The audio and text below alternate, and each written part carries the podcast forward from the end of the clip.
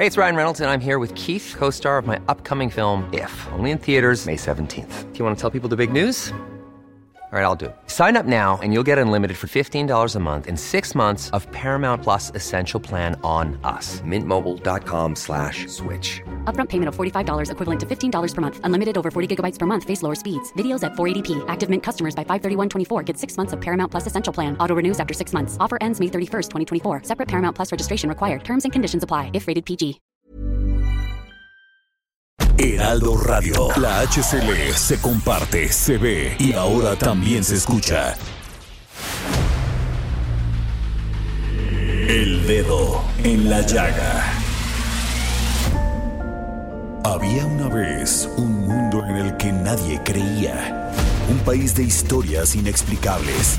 Una nación con personajes asombrosos. Santo Tomás tenía razón. Hay que ver para creer. El México increíble, las verdades que duelen, la voz de los que callan, el dedo en la llaga. Infórmate, diviértete, enójate y vuelve a empezar. El Heraldo Radio presenta El Dedo en la Llaga con Adriana Delgado. Siempre hay alguien como tú que te nubla la razón, pero no quiere escucharte. Siempre hay alguien como yo, cuanto más me dicen no, más intento enamorarte. Tú me obligaste a soltarte y me tiraste al viento.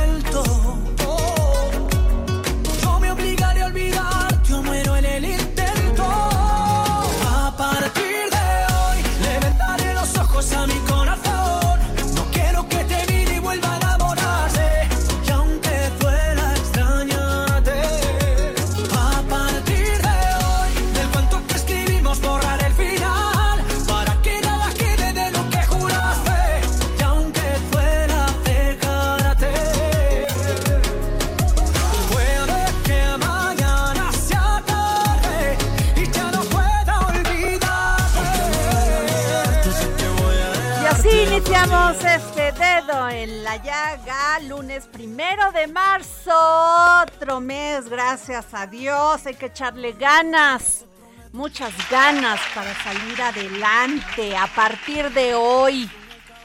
Y así, estamos escuchando a David Bisbal. ¿Qué tal? En esta maravillosa canción que forma parte del disco En tus planes, que fue lanzado en enero del año pasado. Ay, a mí me encanta David Bisbal. En todo, todo. Pero bueno, ya me dice mi productora que hay que cambiar de tema. Pues déjame echarle flores, caray, Abril. Bueno, pues nos vamos con a poner el dedo en la llaga con Daniel Callejas. Gracias Adri, muy buenas tardes. Ahora te presento las principales notas del Heraldo de México en su versión impresa. El Instituto Nacional Electoral ha recibido 36 quejas por presunta violencia política de género, pero se ha declarado incompetente en 70% de los casos, es decir, 25 quejas. Según el informe elaborado por la Secretaría Ejecutiva del Instituto, quejas sobre agresiones a senadoras, regidoras, diputadas locales y federales, militantes de partidos y funcionarios de gobierno fueron remitidas a los órganos de control de los congresos locales, a las comisiones de justicia de partidos e incluso a la Secretaría de la Función Pública, porque normativamente son esas instancias las que según el instituto deben resolver los casos. Para no revictimizar, el INE omite los nombres de las mujeres agredidas que han denunciado. Al respecto, la consejera electoral Carla Humphrey reconoció que es necesario afinar la coordinación y colaboración del INE con las instancias encargadas para desahogar las quejas remitidas y así evitar que terminen en la congeladora. Recordó que el Tribunal Electoral del Poder Judicial de la Federación ha confirmado que la mayoría de los casos son reencausados por el instituto. La reforma para tipificar y sancionar la violencia política de género entró en vigor en abril de 2020. Además, tener una sentencia firme al respecto impide que una persona sea candidata para cualquier cargo de elección, y el INE ha emitido reglas complementarias para hacer efectiva la aplicación de esa reforma contra la violencia política de género. La Procuraduría Fiscal de la Federación va a presentar 100 denuncias penales por defraudación fiscal ante la Fiscalía General de la República en contra de personas físicas que se encuentran en el régimen de esquemas asimilables a salarios antes de que termine el primer trimestre del año. Josué Miguel Contreras Aldívar, su procurador fiscal federal de investigaciones, dijo en entrevista con el Heraldo de México que podría ser una cifra menor, pero la Procuraduría va a presentar asuntos sin actos de fiscalización para que quien los mande a llamar no sea el SAT, sino un juez de control, porque se trata de miles de millones de pesos. Añadió que la Procuraduría busca dos sentencias, la corporal que va de 3 a 9 años de prisión y que se repare el daño económico de las contribuciones. El subprocurador mencionó que tienen en la mira 50 grandes factureros con toda su ramificación donde ya están preparando denuncias que se van a presentar a lo largo del año. Contreras Saldívar dijo que la intención es que se persiga a los defraudadores, se presenten las querellas y se logren sentencias condenatorias y puede ser para cualquier persona. En el Estado de México operan entre 300 y 500 estaciones de servicio de gas LP clandestinas sin los permisos correspondientes, lo que representa una bomba de tiempo para las comunidades donde están instaladas, ya que no cumplen con las normas de seguridad requeridas, aseguró Javier Salas Pantoja, representante del sector en la Asociación de Empresarios y Ciudadanos del Edomex. El también director comercial de Grupo Sala señaló que además estos establecimientos irregulares presentan una competencia desleal para los formales porque ofrecen precios por debajo del mercado, lo que podría implicar que comercializan combustible de dudosa procedencia. Los empresarios representantes del sector han realizado constantes denuncias, pero se trata de un problema al que no han querido dar solución las autoridades estatales y municipales. Salas Pantoja precisó que Protección Civil y el Instituto de Verificación Administrativa del Estado de México hacen inspecciones y colocan sellos de clausura en las estaciones irregulares, pero al día siguiente los encargados los quitan y empiezan a vender sin un seguimiento de la Fiscalía Mexiquense. El mayor número de gaseras clandestinas se ubican en los municipios de Toluca, Ecatepec, Chicoloapan, Tlanepantla, Almoloya de Juárez y Nicolás Romero. En este último se abrieron más de 20 en este año. De las más de mil estaciones de carburación en el Estado de México, solo 50% cumplen con toda la normatividad, el resto no están reguladas. La reforma eléctrica del presidente Andrés Manuel López Obrador viola al menos cuatro grandes acuerdos internacionales en donde participan 30 países y va a costar al Estado 123 mil millones de pesos. Kenneth Smith, quien participó en la negociación del TEMEC y experto del despacho Agón Economía, dijo en entrevista con el Heraldo de México que las empresas pueden iniciar arbitrajes para la protección de sus inversiones, bajo acuerdos como el Tratado Integral y Progresista de Asociación Transpacífico, el Tratado de Libre Comercio entre México y la Unión Europea, el TEMEC y los acuerdos de promoción y protección recíproca de las inversiones. Smith comentó que actualmente hay 44 grandes proyectos de energía renovable en México que tienen un valor de 6 mil millones de dólares y cuyos inversionistas podrían iniciar arbitrajes para pedir indemnización por un posible daño a sus capitales. Con el dinero que México se arriesga a pagar, se puede cubrir cuatro veces la partida por 32 mil millones de pesos que el gobierno anunció para comprar 140 millones de vacunas contra el COVID-19. En una ceremonia híbrida, las mujeres fueron las grandes protagonistas de la edición 78 de los Globos de Oro, con las series de Crown, Gambito de Dama y Chloe Zhao, quien se convirtió en la segunda mujer en la historia de los premios en ganar como mejor director con la cinta Nomadland, además de llevarse el máximo galardón de la noche, el de mejor película. Zhao dirigió Nomadland, un largometraje protagonizado por Francis McDormand sobre los estadounidenses que viajan en sus automóviles y ocupan trabajos de temporada por todo el país. El drama real se alzó con cuatro estatuillas, entre las que se encuentran Mejor Actriz de Serie Dramática para Emma Corrin, mientras que la serie sobre una jugadora de ajedrez se hizo acreedora a mejor actriz de una miniserie para Anya Taylor Joy. Como se esperaba, la película Borat Subsequent Movie Film del director Sacha Baron Cohen se llevó el Globo de Oro a la mejor cinta de comedia o musical.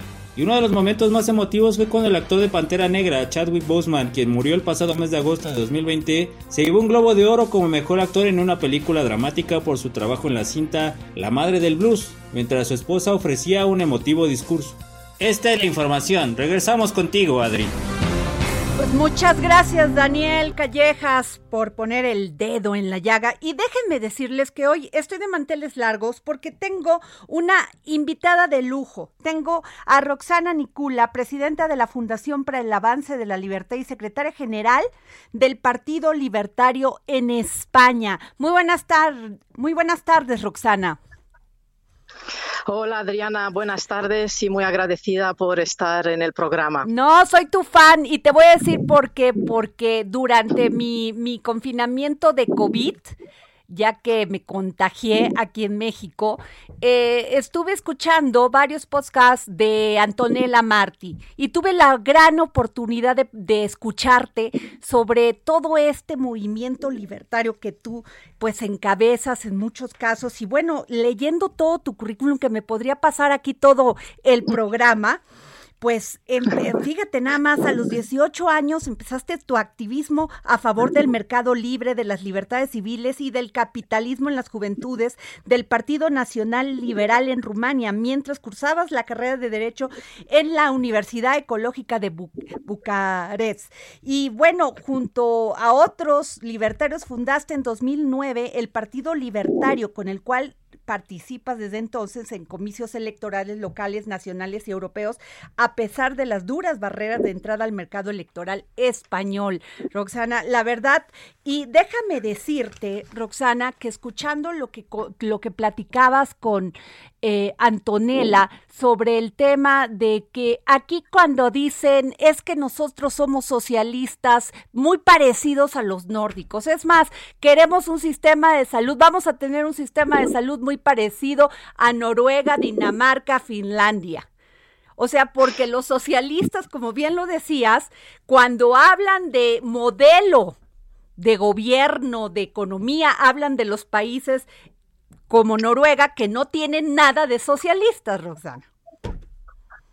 Correcto, Adriana, eh, así es. De hecho, eh, en breve va a salir precisamente un libro colaborativo eh, que estamos escribiendo entre varios, junto a Antonella, que está coordinando el trabajo, que se va a llamar Libertad Política, Económica y Cultural y que espero que les guste y precisamente uno de los capítulos trata sobre el modelo de los países nórdicos y sobre ese falso socialismo que nos quieren vender eh, los socialistas de, México, de Argentina, de España, en fin, de, todo el mundo, eh, por lo que no es. En realidad, si nos fijamos en el modelo nórdico, la verdad es que la libertad individual y la responsabilidad individual de los integrantes de las sociedades nórdicas eh, van muy, muy avanzados en comparación con los modelos que tenemos en España o en México, donde tenemos muchísimo tutelaje por parte de las estructuras del gobierno y del Estado en general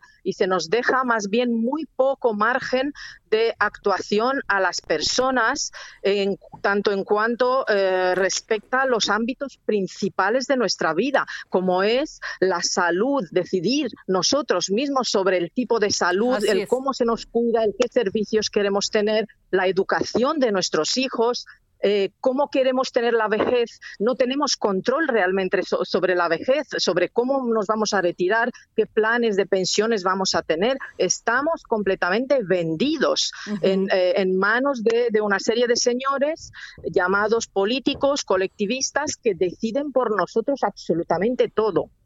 Eh, Roxana, y eso que hablas es muy cierto, porque los sistemas de salud en estos países, en nuestros países este, de América Latina, han fracasado y fracasaron y lo vimos muy claro en este en esta pandemia. O sea los todo todo el sistema en manos de, de la burocracia del gobierno pues no dio el, el no estuvo al nivel que los ciudadanos habíamos este pensado y mucho menos al nivel del pago de nuestros impuestos Correcto, Adriana.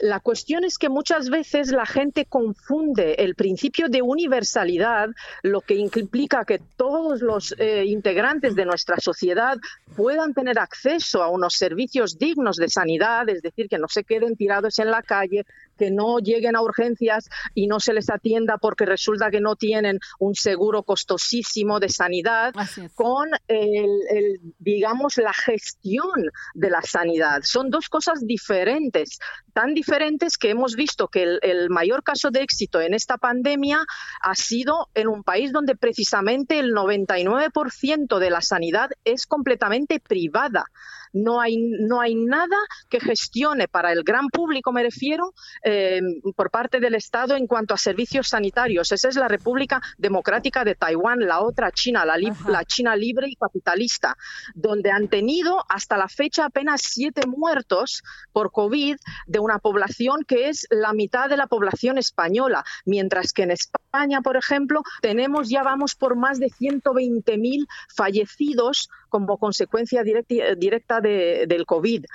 Eh, por lo tanto, no es cierto que si tuviéramos un sistema completamente privado de sanidad, eh, es decir, con un servicio devuelto a la sociedad civil que responda, digamos, a las demandas de los pacientes, que al final somos los clientes de esos servicios, pues como podemos tener en Suiza o como tenemos en Taiwán, evidentemente eh, eso no implica que la gente se quede sin salud, la gente que no pueda permitirse ese seguro.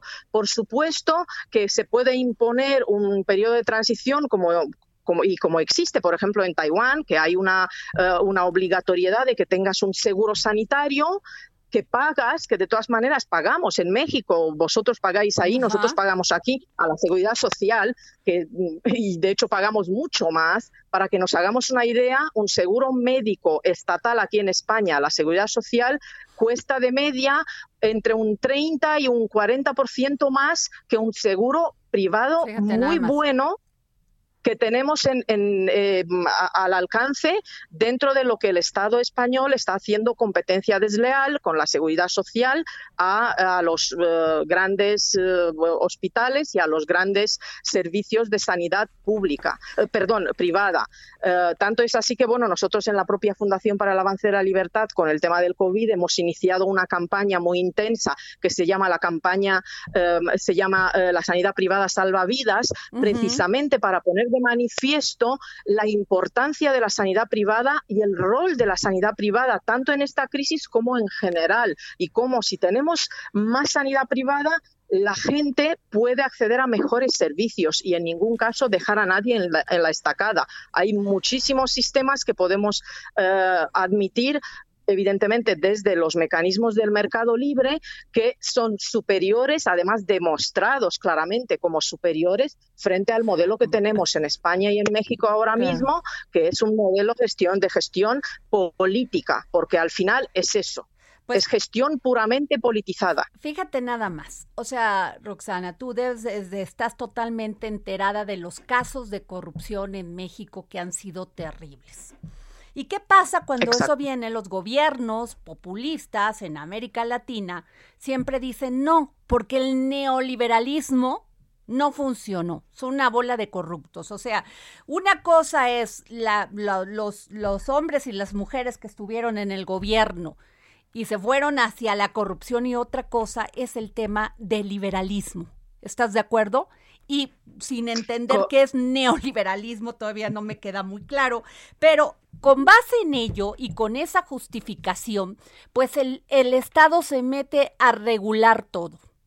¿Sí me explicó? A cancelar las libertades para que tú mismo puedas tener capacidad para poder tener una seguridad, este, tener una capacidad de decidir qué servicio de salud quieres. En efecto, eh, tienes toda la razón. La verdad es que eh, lo que mucha gente puede confundir con una especie de neoliberalismo que llaman, que efectivamente estoy de acuerdo contigo, no, sé lo que es, nunca lo he, vamos, lo he experimentado como término teórico, eh, pero yo creo que más bien la gente lo está asimilando con, con que hay una especie de mercantilismo, es decir, que hay una élite de empresarios, pues de alguna manera en, connivencia con los poderes públicos que eh, piden al regulador que les cierren el coto, que les den privilegios y eh, ellos se van de alguna manera lucrando eh, de mala, mm, espuriamente sobre el esfuerzo del resto de la sociedad. Eso no es neoliberalismo. Este tiene un término que se llama mercantilismo, que todo el mundo lo puede buscar, lo encuentra en la propia Wikipedia y precisamente la Wikipedia no es la mejor amiga, digamos, de los liberales y de los ¿vale? Y ahí es donde van a darse cuenta que eso, lo que ellos llaman neoliberalismo en realidad es mercantilismo. Y además, si van a investigar un poquito más, se van a dar cuenta que el, mercantilismo viene claramente ligado a un hiperestado y a una estructura de poder que decide muchísimo y que deja muy poca autonomía de actuación a los ciudadanos que se puedan organizar libremente mediante diferentes formas de organización civil, mercantil, de, los tipos que ellos eh, deseen. Por lo tanto, no es cierto que sea por culpa del neoliberalismo, no, no, no. Aquí lo que hay es hiperestado y una élite extractiva que eh, efectivamente se lucra de mala manera, porque el lucro es algo muy bueno y eso lo tenemos que entender todos, el, querer lucrarse, pero evidentemente, pues siguiendo los principios de igualdad ante la ley de todos los ciudadanos y de todos los actores que, que estamos en, un determinado campo de actuación y, eh, por supuesto, sin eh, violación de los, tres, de, los tres derechos fundamentales de, cada ser humano, que es su vida, su libertad y su propiedad privada. Pero además, cuando lo que lo que estábamos comentando al principio, cuando dices que este tenemos un servicio de salud o estamos igual en la economía como Finlandia, pues es totalmente falso, porque estos países si algo tienen es que son libres, este, aplican la libertad en todos los sentidos.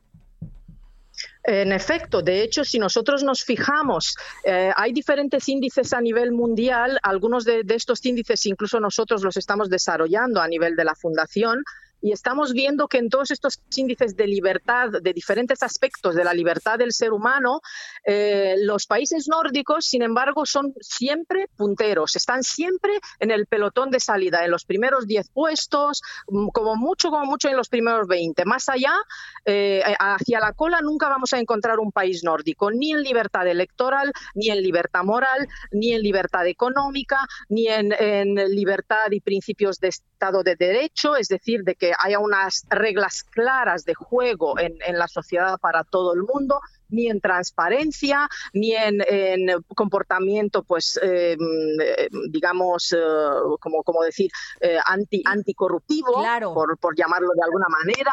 Es decir, en todos estos índices los países nórdicos excelan. ¿Por qué? Porque volvemos al principio. Pero aprendieron, Roxana, aprendieron. Aprendieron de que si no lo hacían así, si no generaban esas condiciones de libertad para, para abrir un negocio, para vivir tus, tus condiciones propias de ser humano, pues no iban a crecer. ¿Y, y cómo crecieron después de los 60, 70?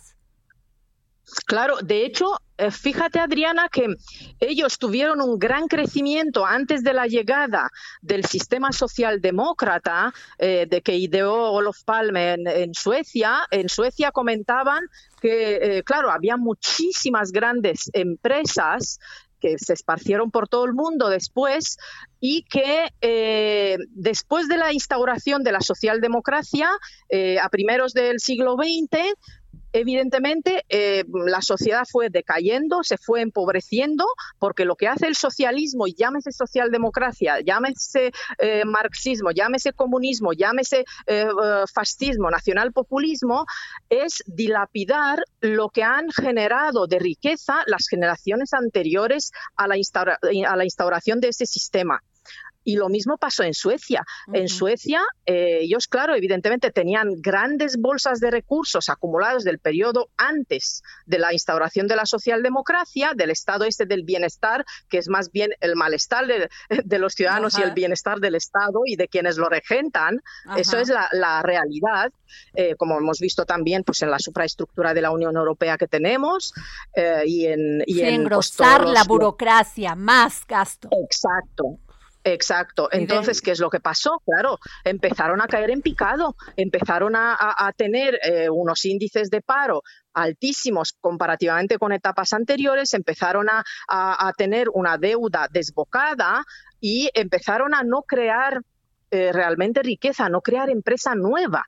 De hecho, en el periodo de, socialdemocracia, por ejemplo, hay un estudio en Suecia que comentan que solamente 50 eh, grandes empresas se crearon eh, en el periodo de la socialdemocracia, que todas las anteriores que había se habían creado antes de la, de la instauración de la, de la socialdemocracia. Es decir, prácticamente no se creó empresa durante ese periodo. Que eso pasa, o sea, ahí es donde te digo, la, la regulación, o sea, les voy a meter más carga impositiva, más impuestos, valga, ¿no? Más este regulación. Y entonces pues los únicos que crean riqueza son los empresarios, el gobierno, ¿no? El gobierno medio administra y por cierto a veces es muy mal administrador generalmente es, pésimo administrador. ¿Por qué? Porque evidentemente no tiene primero toda la información eh, que, puede venir del mercado, además información que varía muchísimo y más en la época en la que vivimos. Y por lo tanto hasta que los burócratas se junten para armar un nuevo plan, ya se han cambiado las premisas de, lo que del problema que tenían entre manos. Y hasta que de hecho hay una anécdota que salió en, las jornadas de regulación inteligente que estamos llevando a cabo todos los años eh, la Fundación para el Avance de la Libertad con otros socios aquí en España y nos contaban, eh, es una anécdota, pero es triste porque es una realidad, es una historia real eh, a raíz de la burocracia de Bruselas, de la Unión Europea. Eh, hace unos años hubo un problema a nivel de, cultivo de guisantes en, en, la Unión Europea, había muchísima falta de guisantes, al parecer una sequía. Y claro, los burócratas se reunieron, estuvieron trabajando durante como tres años en un nuevo plan y cuando ya por fin vio la luz ese nuevo plan, eh, ya había superávit de guisantes. Qué barbaridad. En el mercado. Roxana, no sabes cómo nos gustaría seguir platicando contigo, pero ahí viene la guillotina y yo te quiero agradecer muchísimo que nos hayas tomado la llamada para el dedo en la llaga y que nos permitas seguirte llamando para seguir conociendo tu gran trayectoria y todos estos comentarios tan valiosos. Muchísimas gracias, Adriana, y a la orden para cuando gusten. Gracias, pues nos vamos a un corte y regresamos.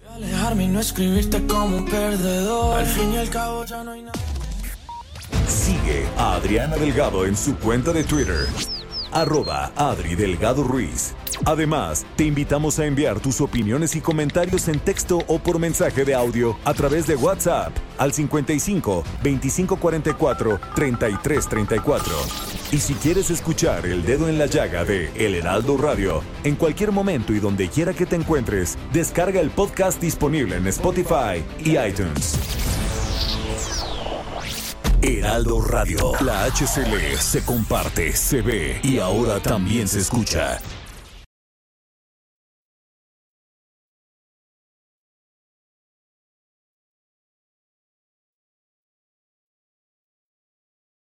Heraldo Radio. La HCL se comparte, se ve y ahora también se escucha.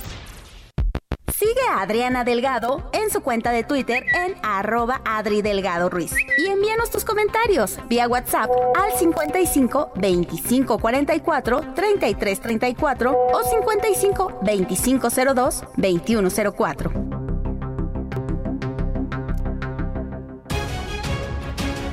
Bueno, regresamos aquí al dedo en la llaga. Nos escucha usted por la 98.5 FM en el Heraldo Radio. Y tenemos a la jefa Merlos. Ya.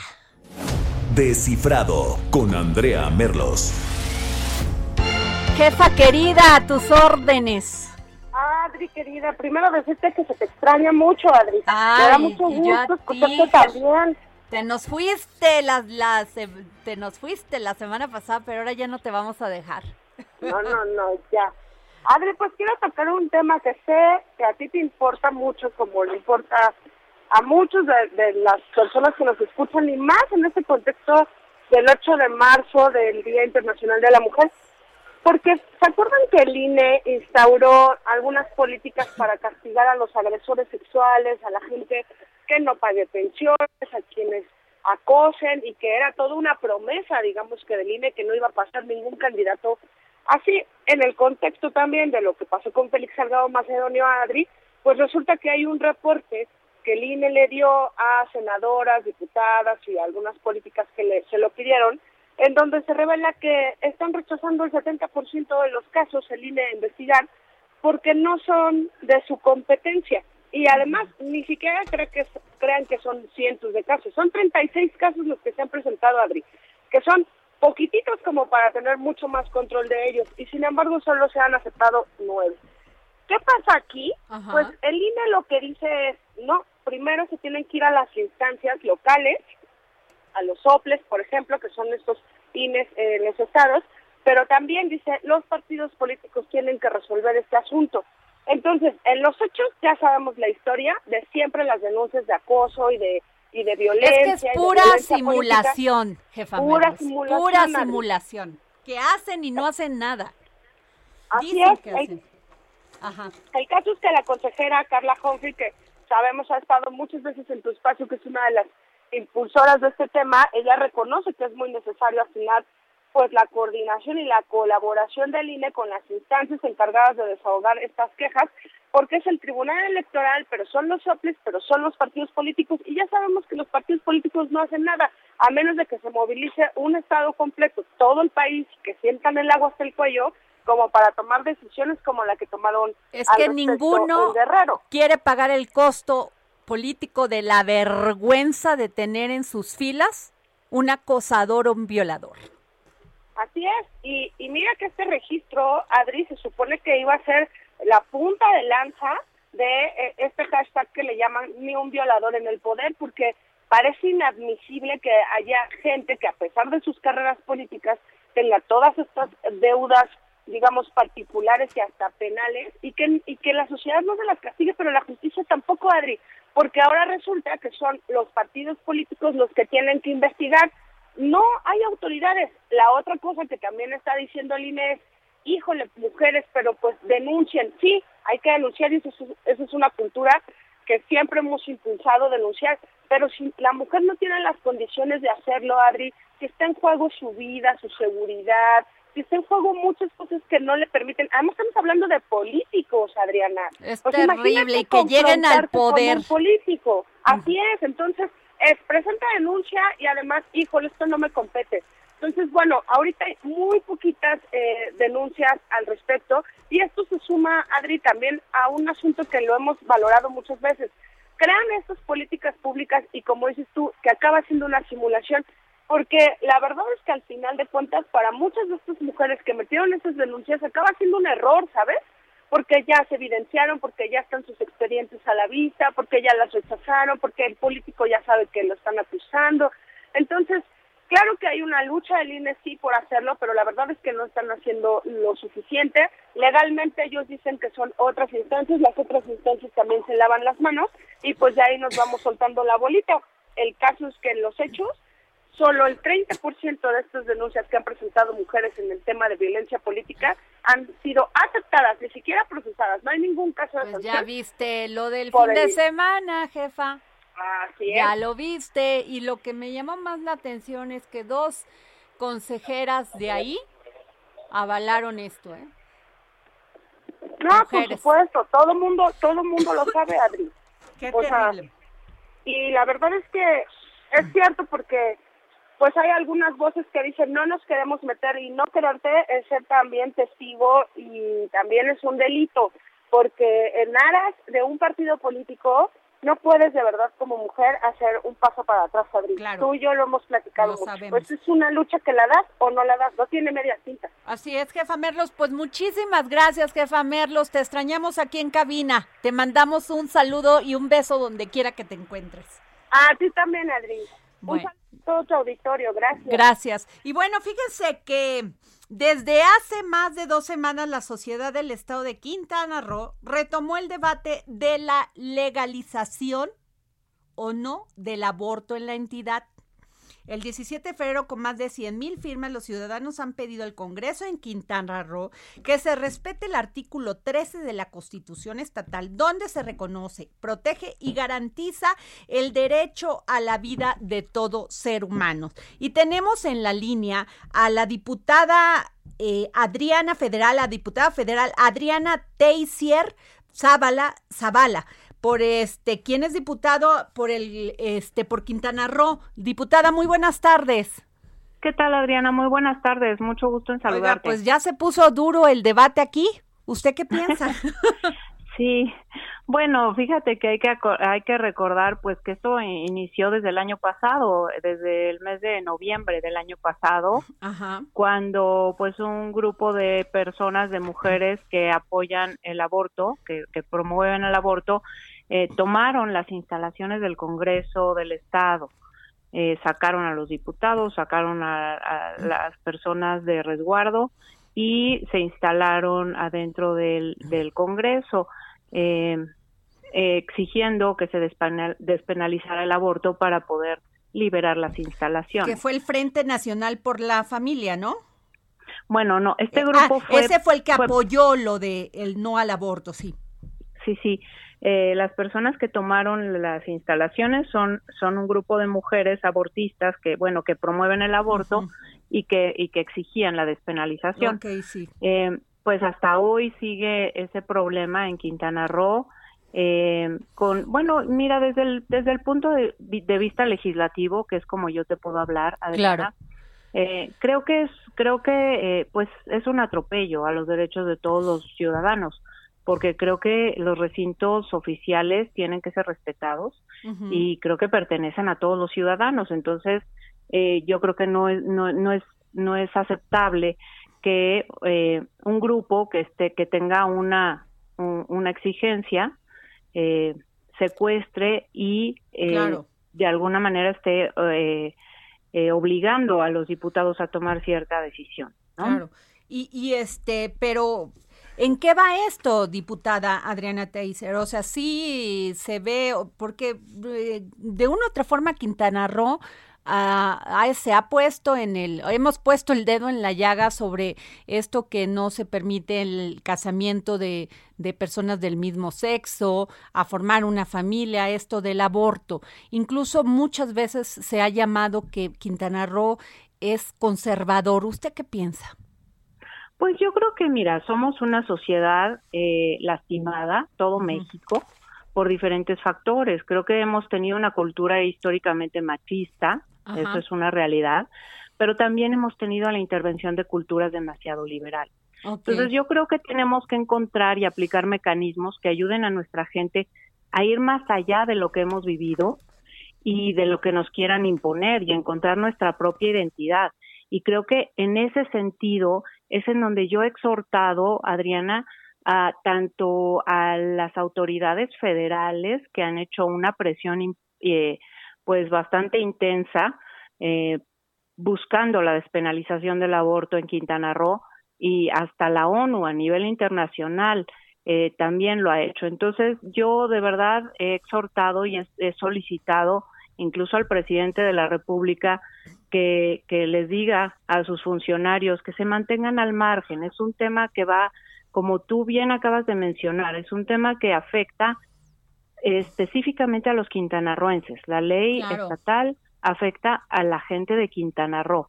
Entonces, eh, finalmente, pues sí, sigue siendo, eh, desde mi punto de vista, eh, yo coincido con ellos en el fortalecimiento de la familia y de la protección de la célula familiar para la sociedad.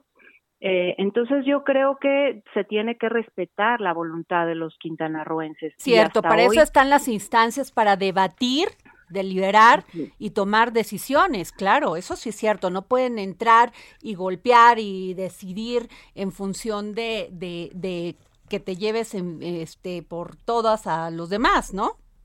Así es.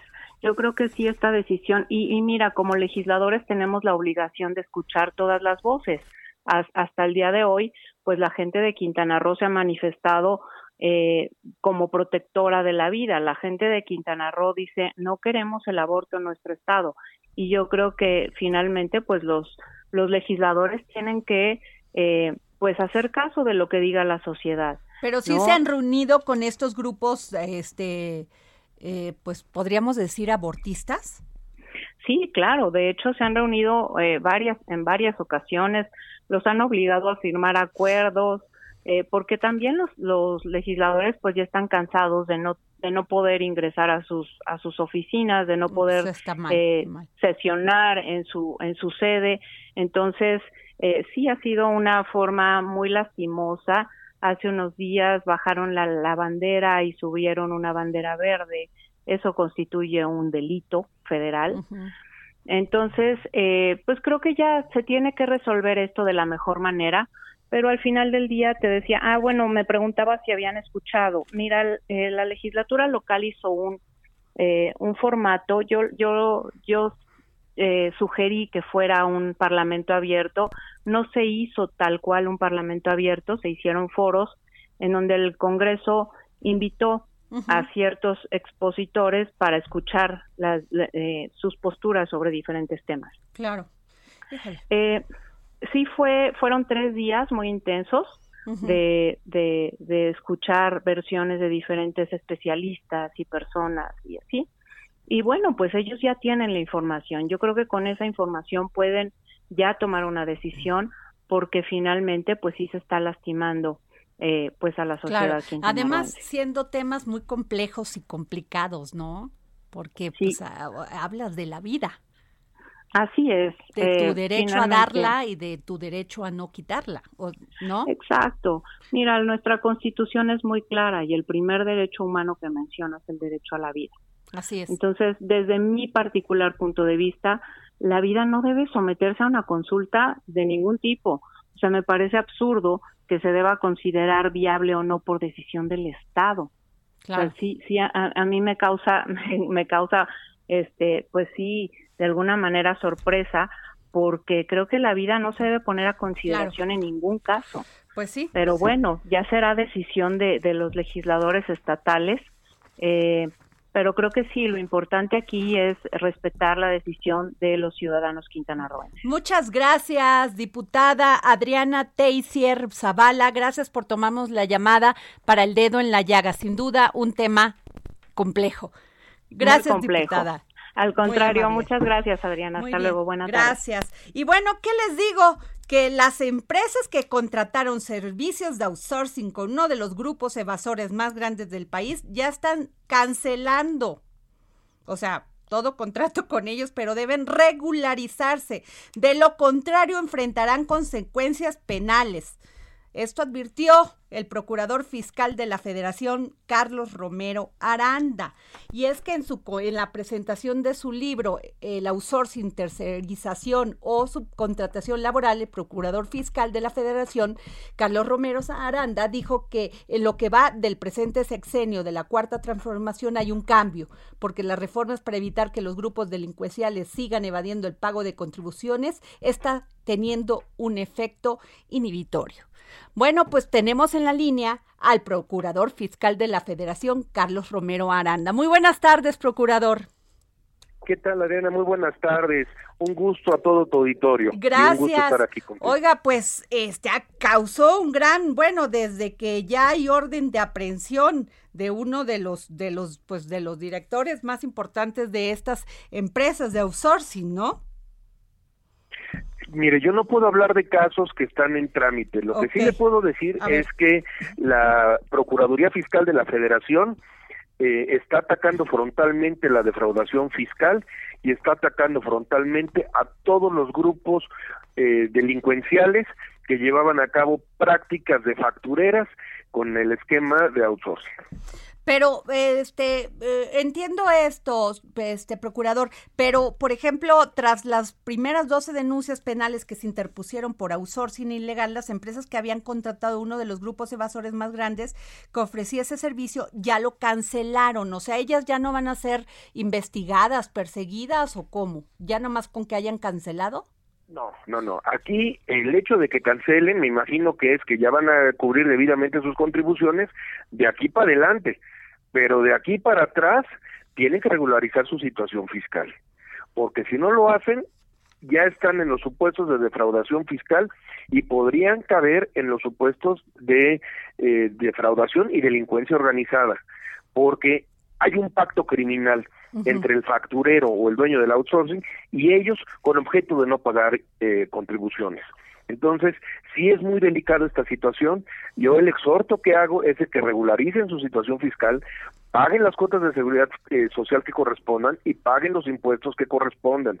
Esto no es un juego, lo hemos repetido en infinidad de ocasiones. Se acabó la fiesta del outsourcing ilegal. Vamos en contra de eh, los grupos que siguen eh, vendiendo eh, este tipo de outsourcing, pero también contra los que consumen. El caso es muy sencillo. El, el, grupo delincuencial es como si les diera una pistola. la empresa que hace uso del outsourcing es como si accionara la pistola. Pues sí, así es. Tan sencillo como eso. Oiga, pero este, a ver, aquí tengo que en desvíos de recursos casi fueron por tres mil millones de pesos que se interpusieron 10 querellas, querellas por casos que se cometieron en la administración pasada, del 2015 al 2016? Esto es uno de los casos que tenemos y una de las denuncias. Nosotros tenemos presentada mucho más denuncias y sobre todo yo tengo casos ya presentados donde compraron este producto, como me refiero, contrataron el servicio de outsourcing ilegal en 2020 y ahí aplica la nueva reforma penal fiscal que, que equipara a la defraudación fiscal a delincuencia organizada y permite prisión preventiva oficiosa. Y este, híjole, pues sí es un tema, porque eh, también el, el facturero jamás va a tener un acuerdo reparatorio. O sea, aunque se arrepientan, nanay. ¿Cuánto tendrían que pagar? Pues sí. O sea, al final de cuentas, el, al facturero recibe el dinero de la nómina y la dispersa entre los trabajadores. Entonces, al final de cuentas, los impuestos que, que dejó de pagar van en el dinero que se regularizó o que se regularizó, que dispersó, perdón. Entonces eso no cabría en un acuerdo reparatorio. Aquí lo que queremos es desactivar estos grupos. Si tú les das un acuerdo reparatorio, van a seguir delinquiendo. Eh, eh, estamos hablando con Carlos Romero Aranda, procurador fiscal de la Federación. Y procurador, también aquí que va a firmar usted un convenio con el INE. Ya fue firmado. A ver, cuénteme eh, se firmó a la una de la tarde y es un convenio de colaboración, eh, de capacitación y de intercambio de información para eh, hacer consciente a los actores políticos que van a estar en juego en el proceso electoral que no deben de eh, dejar de pagar los impuestos. los partidos políticos tienen trabajadores y tienen que enterar las retenciones y los impuestos que correspondan. Pero también vamos a estar muy vigilantes en el caso de que haya desvíos hacia empresas fantasmas porque pues ahí se da el supuesto de nuevo de defraudación fiscal y delincuencia organizada. Pues sí, tantos casos, ¿no? Que hay, este, existen en ese sentido. Y bueno, y este, y usted también consideró que es importante que las autoridades electorales sean enfáticas en el cumplimiento de las obligaciones fiscales de parte de los partidos políticos, que eso es vital. Totalmente, y sobre todo en el área de fiscalización del INE, que si llegan a tener casos de desvío de recursos o el no pago de contribuciones, nos den vista para nosotros poder ejercer eh, las facultades que nos corresponden y presentar las querellas respectivas. Ok, pues muchas gracias, este Procurador Fiscal de la Federación, Carlos Romero Aranda. Gracias por tomarnos la llamada para el dedo en la llaga. Adriana, un gusto estar contigo y con todo tu auditorio. Muchísimas gracias. Y bueno, pues nos vamos con Bernardo Noval. El arte en los ojos de Bernardo Noval. Mi Bernie, querido. Mi queridísima Adriana, hoy sí que estoy feliz. ¿Qué te puedo ¿Por decir? qué? Hoy abrimos Van Gogh Ya, ay, qué pase. Mira, hasta se me fue así como que me... qué padre, mi Bernie, qué bueno, porque, porque las personas como tú, que son emprendedores, que le apuestan a la cultura, pues sí se la estaban viendo bien complicada muy complicado. La verdad es que hemos sobrevivido estos dos meses desde el 18 de diciembre que tuvimos que cerrar la exposición y hoy felices de poder abrir y ya estar aquí, pues listo para que los mexicanos nos visiten y ahora sí que te lo digo a ti, nos vamos a quedar el tiempo que los mexicanos nos dejen quedarnos Qué bueno, en el Monumento a la Madre. Aquí estamos. Sin duda la cultura es la que genera grandes cambios en una sociedad. Oye, pero a ver, háblanos de tu columna el, día de hoy en el Heraldo, pues impreso. ¿Cómo que como que todo coincide, Adriana, porque la columna de hoy, pues tiene que ver con el arte de coleccionar, del coleccionismo, que tú lo entiendes muy bien. ¿Qué es para nosotros tener una colección de arte en casa? Sobre todo este tema lo traigo porque se acaba de encontrar una obra que lleva más de 100 años de Van Gogh, precisamente, eh, una obra que, que, enseña cómo eran los molinos en, en Montmartre, en una parte de Francia maravillosa, y bueno, cómo estuvo dentro de una colección francesa por muchos años, y hoy sale a la luz para ser subastada en Sotheby's, en París.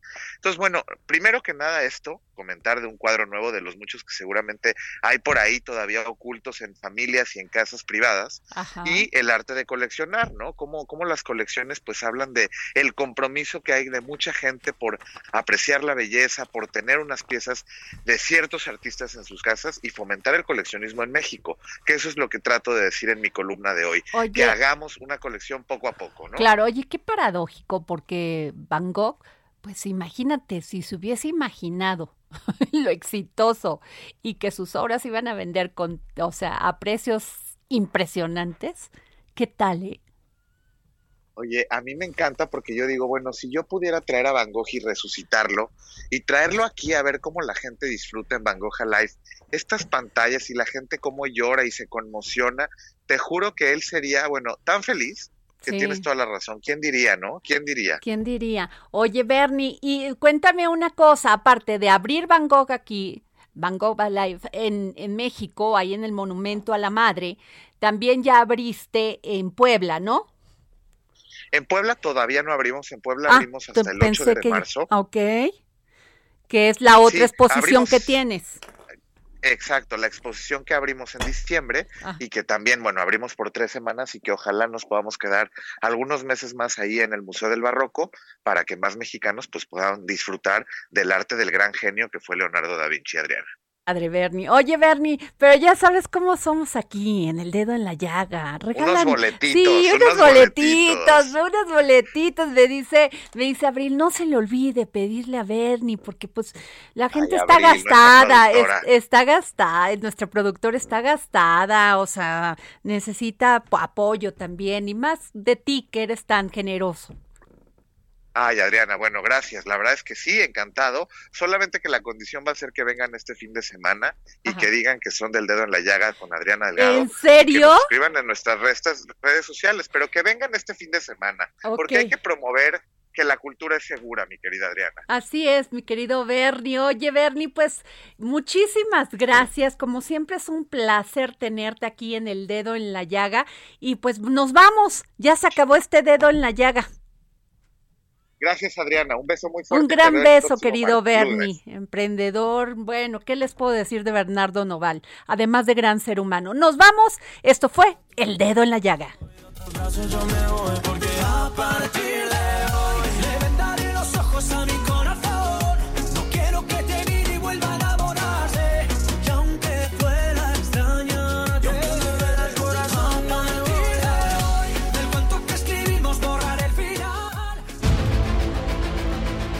El Heraldo Radio presentó El Dedo en la Llaga con Adriana Delgado.